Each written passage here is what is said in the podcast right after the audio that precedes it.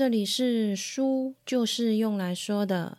我是绿色的橘子，很高兴可以跟你共度接下来轻松的十分钟。算命应该是很多人都有过的经验。那你去算命的时候，会不会有这种感觉呢？算命先怎么这么厉害呀？可以知道我的过去和未来？难道他真的有异于常人的能力吗？今天跟大家分享的书是黄启团写的，《别人怎么对你，都因为你说的话》。把话说到别人心里，靠的应该是洞悉真实的人性，而不是浮夸的话术。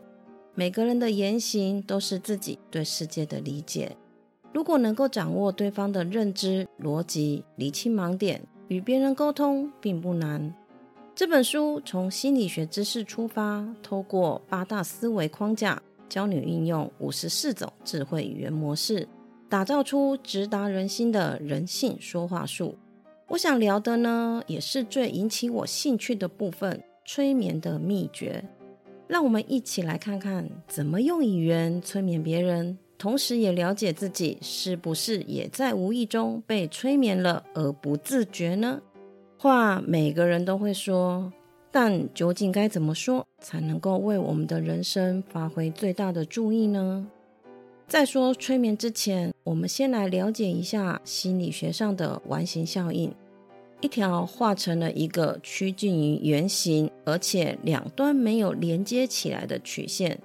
绝大多数的人看到这一张图片，一定都会说这是一个圆，而不会说它是一条线。这就是完形效应在作祟。人的大脑会有一个习惯，会把那些没有完成的事情透过想象去完成。简单的来说，就是补脑。什么是补脑呢？有一天，你老公下班以后，你在他身上闻到了陌生的香水味。这个时候，你会忍不住的就去想，老公是不是跟哪个女人有亲密接触了？他出轨了吗？难怪他最近的一些举动也很反常。大脑会自动的去补充一些讯息，让整件事变得合理。对于不确定的事情，大脑会想得到一个确定的答案；对于未完成的事情，大脑也会有一种想要去完成它的冲动。运用大脑的这个特性，人为的创造一种空白。就好像是那条没有连接起来的曲线，大脑通过想象去填满它，让它自动变成一个圆形。这就是催眠。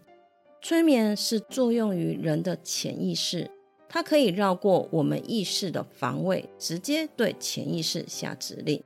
催眠可以分为三大类，我们先从最常见的扭曲开始谈起。扭曲是什么？透过扭曲化的原意来达到效果，也就是说，你认定的事实只不过是你塑造出来的结果，就像是成语中的流言蜚语一样，一些没有根据疯传的话，说着说着就跟原本的意思不一样了。搭飞机的时候，空姐最常问的“要咖啡还是茶呢？”这就是扭曲催眠方式的一种。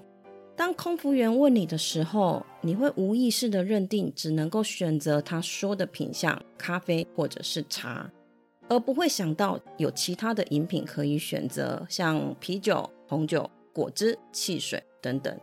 看起来结果是你选择的，但是不论你选的是哪一个，都是对方设好的框架。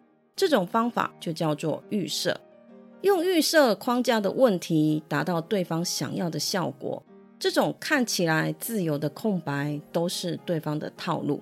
更神奇的是，对方明明在套路你，但是你却没有察觉哦。这种给当事人创造一个空白，让当事人自行填满的催眠方式，还有另外一个方法叫做猜疑。我们一开头说的算命就是属于猜疑。为什么你会觉得算命先生说的很准，并不是因为这个算命先生真的有什么读心术，他只是用猜疑去引导你填满他留下来的空白。举个例子来说好了，当算命先生说出“我知道你最近有好事发生哦”，其实他并没有具体的说出是什么好事。好事的范围很大，从加薪、升职到发票中两百块都算是。但是当他这么说的时候，我们会用具体的词去弥补他留下来的空白，把最近发生的好事自动带入。这个空白是我们自己补上的，所以算命先说的，我们自然都会觉得好准哦。你怎么知道的？但事实上，这个算命先他什么都不知道，一切都是你主观的认定。而比差异范围更大的，就是利用虚泛词，让当事人自行填补与自己有关的内容。什么叫做虚泛词？在讲之前，我们先来解释一下具体名词。我们可以看得到、摸得到、五感可以感受到的，像是苹果、房子、电脑。这些我们都称为具体名词。有了对比，应该就比较好理解虚泛词了吧？通常虚泛词指的是一些抽象的名词，所以每一个人的解读都会不一样。像是理解、道德、关系、沟通、感受等等，都算是虚泛词。在你想与别人拉近距离的时候，对方说完了他遇到的事情。我们就可以用“我明白你的感受”来开场。感受这个词的范围比之前我说的算命先生说的好事更大。我的感受会等于你认为的我的感受吗？答案通常是否定的。但是这句话就是可以让对方自己脑补我的感受是什么。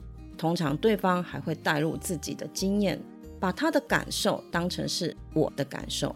然后产生我是真的关心他的感觉，进而拉近彼此的距离，达到良好的沟通。这种留下空白的催眠方式，在生活上其实也很好运用的，像是要鼓励别人的时候就可以用。我知道多一要考到七百五以上并不简单，但是你一定可以找到方法通过的。等你的好消息哦。对方听到这些话，就会积极的想办法完成。因为他的潜意识已经接收到了你一定可以找到方法的指令，创造空白，让对方自行脑补，不仅仅能改变一个人，更能让彼此的生活更圆满。说完了留下空白的扭曲以后，接着我们来谈一谈另一种扭曲的催眠方法——因果。先来请大家做一道选择题：当你想要激励你的朋友。你的下属的时候，下面这两句话你该怎么说才会是比较好的选择呢？第一个说法是你一定会有前途的；第二个说法是这么好学认真，你一定会很有前途的。你会选哪一个？第一个说法会让对方的大脑觉得莫名其妙，而且产生怀疑，怀疑你浮夸不真诚。说白了，就是已经启动了大脑的防卫系统。第二个说法呢，前面给了对方一个理由，所以他会更容易接受我们的陈述。X 导致了 Y，如果对方接受了 X，那就会自动接受 Y 了。在这样的逻辑里面，因为是真的，你这么好学，这么认真是真的，结果也会被潜意识认定是真的。你一定会很有前途，也会被认定是真的。给对方一个理由，会让对方照着你讲的话去做，哪怕因为和所以之间的关系并不是非常的严谨。那因为和所以之间一定要有关系才能够成功催眠吗？答案是不一定的。在街上卖花的小女孩对着一对情侣说：“先生，先生，今晚的月色好美哦，买束花给你的女朋友吧。”月色和花并没有直接的关联，但是这个小女孩把它们等同起来了，如此对方的潜意识就很难抗拒。这就是复合等同，把两个完全不相关的事情看成等同。这种手法广告中很常见。香水是女人的第二件衣服，香水和衣服八竿子打不到一块。但是两个不相干的概念被放在一起后，你会觉得没有违和感，还莫名的就接受了。这就是复合等同的魅力所在，也就是我们常常被骗去花钱的陷阱啊。正面的利用扭曲的催眠语言，可以将信念植入对方或自己的潜意识，改善目前的状态，让生活更好。但是语言就是一把双面刃，如果被一些负面的催眠语言给影响了，那会损害的就是自信心和情绪了。生活中，当我们面对一些不理性的句子的时候，千万不要照单全收，要先冷静的思考再回应。看看自己是不是落入了扭曲的催眠陷阱中，别被负面的催眠而不自知哦。谢谢你今天的收听，你的追踪是我成长的养分，动动手指让我可以慢慢的长大。希望今天的内容可以给你一点点新的想法。我们下次见，拜拜。